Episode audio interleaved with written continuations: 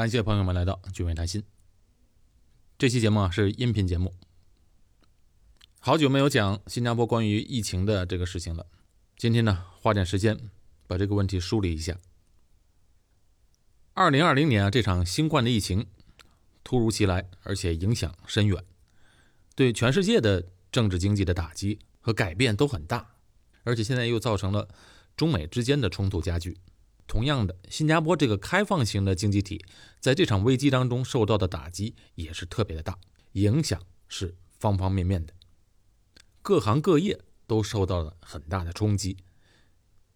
今天呢，就来给朋友们讲一讲，到目前为止，对于新加坡的冲击，以及新加坡应对这场危机所采取的措施和一些政策的调整。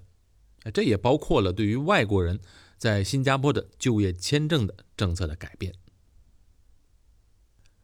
从今年一月底开始，病毒爆发，新加坡就开始不断的调整措施，防疫抗疫，而且疫情啊一波三折。开始的时候，防疫的措施非常见效，后来没想到境外输入的病例增加，导致了社区病例的传播。那社区病例稍微控制好之后，然后又在客工宿舍里面大规模的爆发起来了。客工宿舍呢，都是一些大型的宿舍，里面形成了一个小的社区，那非常的大，住的人也很密集，所以就造成了大规模的感染。到今天为止呢，新加坡的总病例已经达到了五万五千多起，绝大多数都是在客工宿舍中的病例。万幸的是，宿舍和社区是分离的。发现了群体感染之后，又迅速的将社区和宿舍之间隔离开，所以在新加坡社区内一直还都是安全的。新加坡一共有三十多万名客工，其中二十多万都是居住在四十多个大型的客工宿舍，有的宿舍里面可以容纳一千人。这些客工们啊，是从事建筑和其他一些技术工作。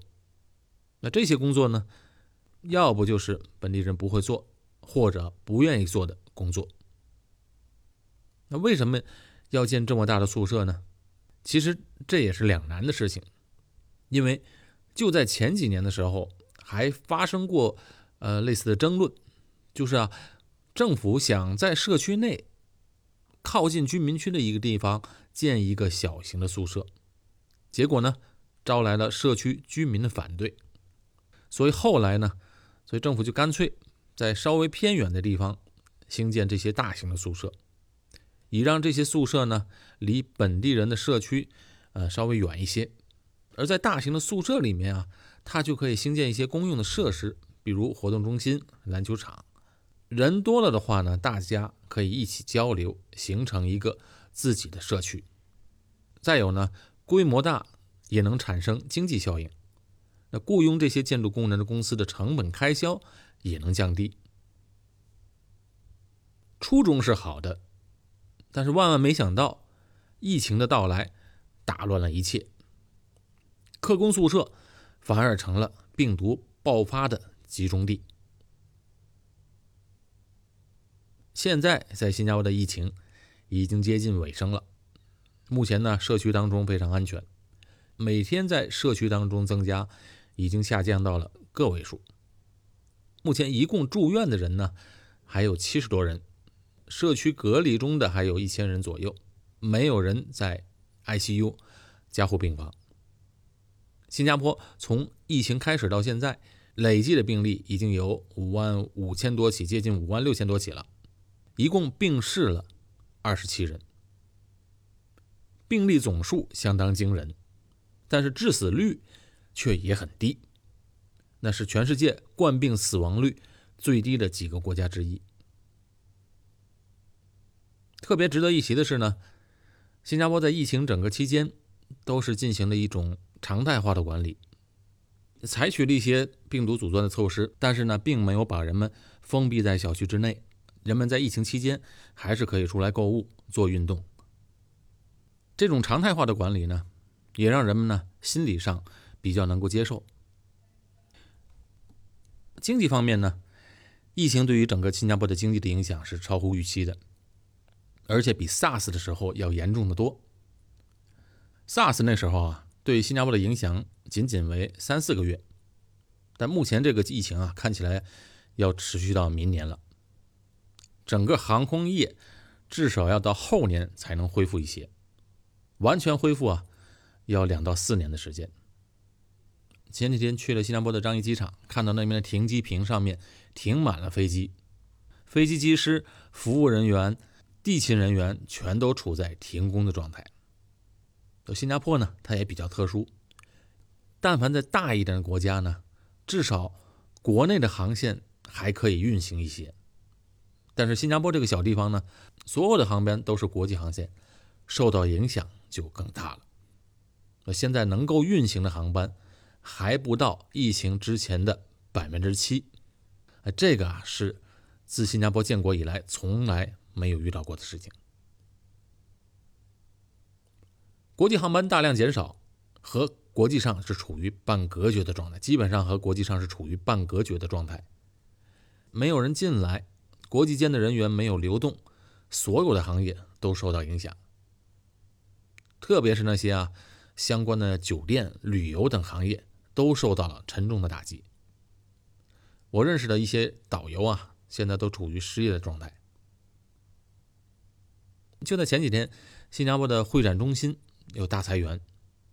那这些呢，在疫情前本来非常看好的一些行业，比如像国际会议啊、会展啊、奖励性质的旅游啊、展览啊，这些行业呢，现在受到打击，哎，可以说是致命的了。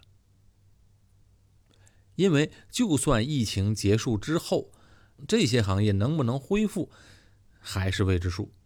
那起码不会很快的恢复。因为啊，整个疫情不仅仅冲击了各行各业本身，最重要的是影响了人们的心理，影响了未来工作和生活的习惯的方式。那比如从前呢，无论是见朋友、谈生意或见客户。大家都认为见面时啊必不可少的事情。虽然技术上疫情之前都可以在网上完成一些事情，但大家呢还都是能尽可能的见几次面。生意往来，各国之间的飞行航班，很大程度上也都是商业活动在支撑的。尤其是飞机上的商务舱，我看基本上得有一半都是商业旅行。但是这个疫情的到来呢，改变了人们的想法，觉得见面啊不是必不可少的了。现在学生和老师们习惯上了在线上的教学学习，同事之间的沟通也习惯了在线上。在家办公对于很多人来说已经成为了一个常态，生意往来、各国之间的商务会议都改在了线上。那这种状态呢，持续的越久，人们就越来越习惯，也越来越依赖。这个线上的方式，那么接下来的整个航空业啊、会展啊、商务旅行，都有可能会一蹶不振，很难恢复到从前的水平。不过有一点啊，觉得旅游啊，个人的旅游，疫情过后应该会恢复的很快，毕竟旅游啊是需要去体验的，这个呢在线上没办法做到。在今年的第二季度，新加坡各行业都下跌的很惨，其中建筑业就下跌了整整的一半多，百分之五十以上。酒店呢、食品服务业啊也下跌了百分之四十多。不管是制造业、零售业、交通业，还有存储业，都出现了萎缩。不过，唯独呢，在新加坡的金融保险业，在这样的环境下，还是实现了增长。一方面是由于在危机当中，人们自我保护的意识增强了。另一方面呢，金融保险呢也因着疫情改变了以往的习惯的一些做法，因为可以在线签单了。有一些保险公司啊，不光实现了新加坡境内的在线签单，也可以和海外实现在线签单。还有就是啊，我以前节目中提到了，在新加坡的网上购物啊、叫外卖，从前都不是很方便，哎，现在也因着疫情，这个网上购物、外卖行业。突飞猛进，因为人们在阻断措施期间啊，出去是有限制的，所以这几个月感觉外卖的行业一下子它就起来了，而且现在在大街上随处都可以看到外卖员们骑着自行车去送单，所以总有一些行业，即便在这种危机当中，它也是受益的。新加坡的经济呢，完全是开放型的，要等到全世界从疫情中走出来，它才能恢复。从前几次的金融危机的经验来看啊，每次危机之后，新加坡复苏反弹是非常快的，一直都是如此。当然，这次疫情呢会拖得更久一些，不过但凡只要是全球的疫情稍微控制好一点。那么，新加坡的复苏反弹应该是相当迅速的。啊，有一些行业呢，目前表现也是不错，比如制药业、生物制药呢，连年都在增长。而因为疫情呢，接下来的几年会大幅的增加。那新加坡呢，它有五十多家左右的制药厂，主要出口到瑞士、荷兰、欧洲以及美国。还有一点呢，就是即便在疫情爆发期间，外国对新加坡的投资，它并没有减少，反而增加。啊，全世界所有的大型的企业公司啊，也都想布局东南亚。那新加坡呢，它是必经之路。接下来呢，再来谈谈这次的选举。新加坡在疫情期间举行了大选。这次大选呢，可以说是对新加坡的影响，接下来的一些政策都会有重大的影响。特别是呢，这次大选的结果，它是有点出乎意料之外。过去一直执政的人民行动党，这次毫无意外继续执政，不过它的得票率呢，只有不到百分之六十二，这是历来的第二低。而且行动党又失去了一个重要的选区，就是我所住的这个区圣港。圣港呢，也变成了一个。由反对党工人党管理的市镇。新加坡的选举制度它是这样的，在各选区中选举的是议员。选举呢，那当然是胜利者呢就当选议员。那如果在选举中失利呢，那就意味着不能成为议员，也就不能进入国会。不能进入国会呢，也就不能再担任政治职务。所以李显龙总理才会形容，这次圣港的败选，对于第四代领导班子而言是一个重大的损失。因为圣港啊，它是集选区，单选区是各政党派一个人来竞选，而集选区的选举呢，它是组团。那行动党和工人党就分别由四个人来一起竞选。行动党的四个人的团队呢，当中有两个人都是担任政治职务的。这次呢，行动党在圣港败选了，这两名担任政治职务者就不能成为内阁成员了，所以这是一个非常可惜的一件事情。为什么我觉得非常可惜呢？因为在圣港西一直担任议员的蓝斌明医生啊，在圣港西服务了整整十四年了。他原来呢是一位医生，是眼科医生。我就曾经带着我女儿啊，还去医院看过他的专科。他同时也是圣港的一员，所以对他还是印象非常深刻的。每一次圣港有组织活动啊、颁奖、助学金的颁发、社区活动、小孩学校的典礼，他都会出席。那当社区中的居民有什么困难的时候，也都会向他求助的。他也非常的亲民。那在大选之前呢？他已经做到了交通部兼卫生部高级政务部长的这个职位。如果这次选举成功，他能继续成功的当选议员的话，他很有可能就是部长级的人选了，未来的政治前途是非常看好的。但是因为在选举中的败选，他没有办法再加入内阁，只能退出政坛。那前几天看到新闻。他又重新做回眼科医生的本行。虽然已经耕耘了十四年，但是因为这一次的失利，也没有办法。当议员的资格是选民给的，总理也没有办法，所以李显龙总理才会特别的惋惜，因为培养一个政治人才是来之不易的，对第四代领导班子呢，也是一个重大的损失。不过，这也正是民主制度的基础。不管行动党之前做的再好，选票是在选民手里的，选你出来做政府，做得好是应该的，啊，你只能做好服务，没别的选择。如果做不好呢，因为一人一票，选民随时可以改变主意的。当然，这次在盛港的败选呢，不见得是这个选区的议员做的工作不够，而是大环境的改变，人们的看法的改变。大多数、绝大多数的本地人，他并不是不认可行动党这些年来所付出的努力和取得的成就。他们心里想法呢，很多人心里想法是呢，想要在国会当中多一些反对的声音。而并不是想要美国式的两党轮换。新加坡这个地方小，人口少，经不起党争的折腾。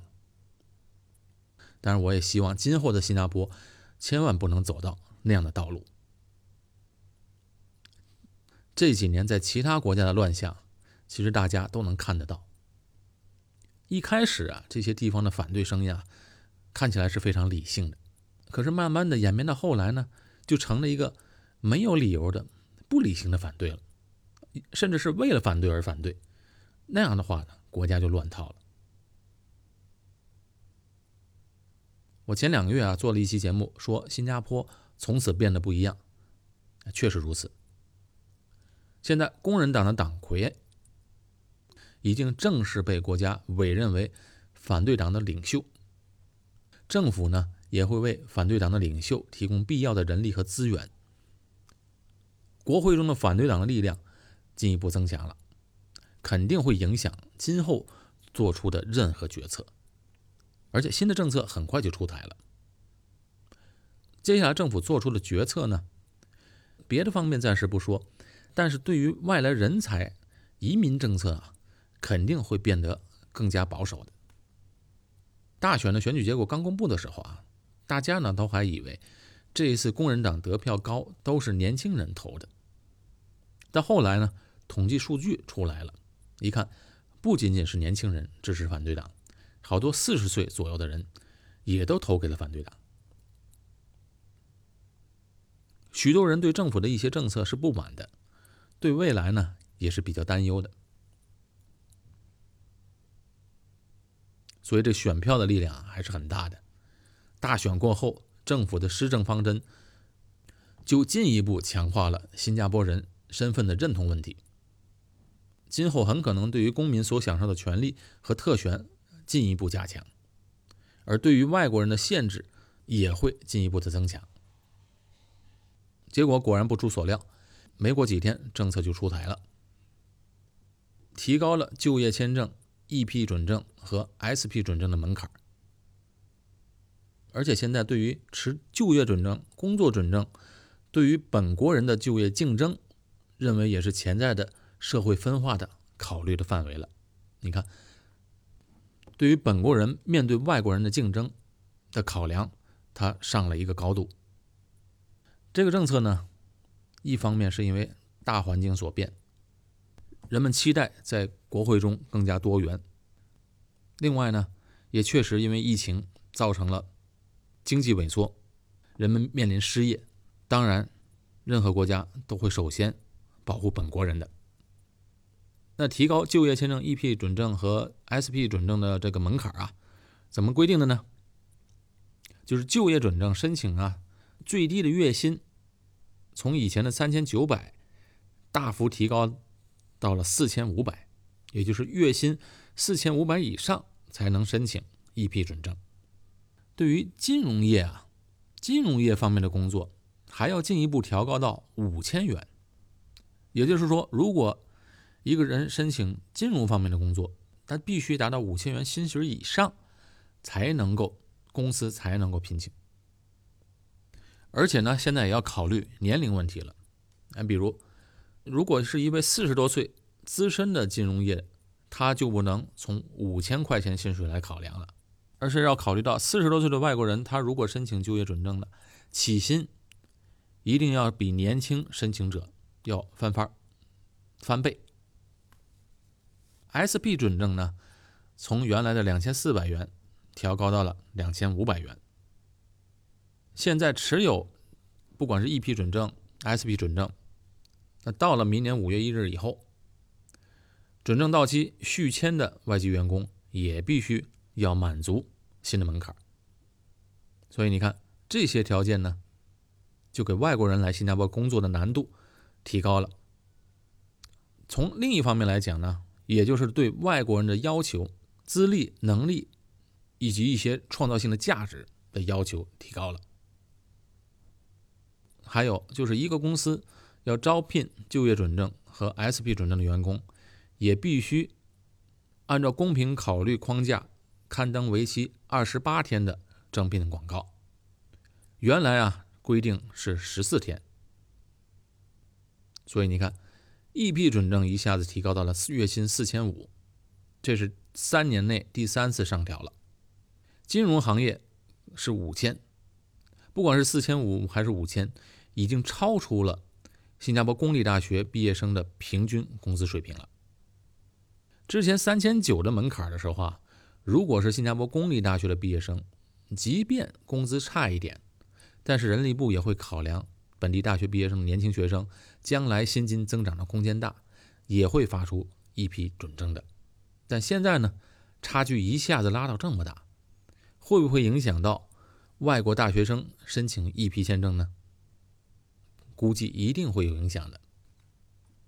那也许大学生毕业后薪水达不到的话呢，那只能申请 SP 准证。但是 SP 准证将来申请永居的难度，要比 EP 签证申请 PR 的难度就更大了。最近呢，新加坡的经济不太好，许多的公司都在裁员，裁员呢也会首先裁掉外国人。政府在这一方面呢，一定会保。本国人的就业的，如果发生裁员，先辞退掉那些工作表现不达标的持工作证的外籍员工。所以要裁员的公司呢，也都得要做到保留新加坡员工为主干。那我估计，接下来对于外国学生的奖学金，也一定会有影响的。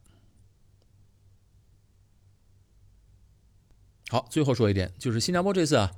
疫情期间大手笔拿出来巨额的援助计划啊，这些钱啊，除了援助冲击最大的大型企业，比如新航之外，大部分的资金是给了中小型的企业，哎，帮中小型的企业发工资给员工。这个做法呢非常聪明，既救了企业，也保住了员工的收入。当然，除了这些呢，也直接给国人发钱啊，这些帮助呢都是真金白银、实实在在的。还有新加坡。特别重视职业再培训，从几年前很多的资金都投入到这里，那每个新加坡人和永久居民呢，都可以上各种各样的培训课程，有些培训课程非常实用的，而且学费也挺贵的。不过呢，不管这学费多少，即便是几千块钱的学费，只要去上课，政府都可以承担百分之九十五的课程费用。这个不仅仅是疫情期间了，前几年。也是如此，那这就是授人以鱼，不如授之以渔。那现在的行业技术更新非常快，不学习是不行的，而且要终身学习，才能保持自己的竞争力。疫情期间呢，有很多课程都是百分之百的学费由政府担负的，而且呢，有的课程不光是减免学费，只要去上课，每上一个小时的课程，政府还补贴给个人十五块钱。你看这样，学费免，上课还赚钱，这可真是用心良苦。这次对疫情的援助金额啊，新加坡到目前为止已经达到了一千亿新币，也就是五千亿人民币。新加坡本国公民加 PR 四百多万人，再加上外国人居留在新加坡一百多万，一共是五百七十万人。这样一平均的话，这个援助的数字就非常可观了。那新加坡呢，并不是一个举债的国家，没有国家债务，财务状况非常的健康。当危机来临时，能够在财务方面抵御风险。同。时呢，也能够在疫情结束之后第一时间的复苏起来。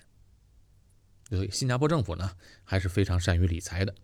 关于这一点呢，接下来找一期的时间专门讲一讲新加坡政府是如何理财的话题。好，今天的话题就讲完了。我是高俊伟，在新加坡。我们下期节目再见。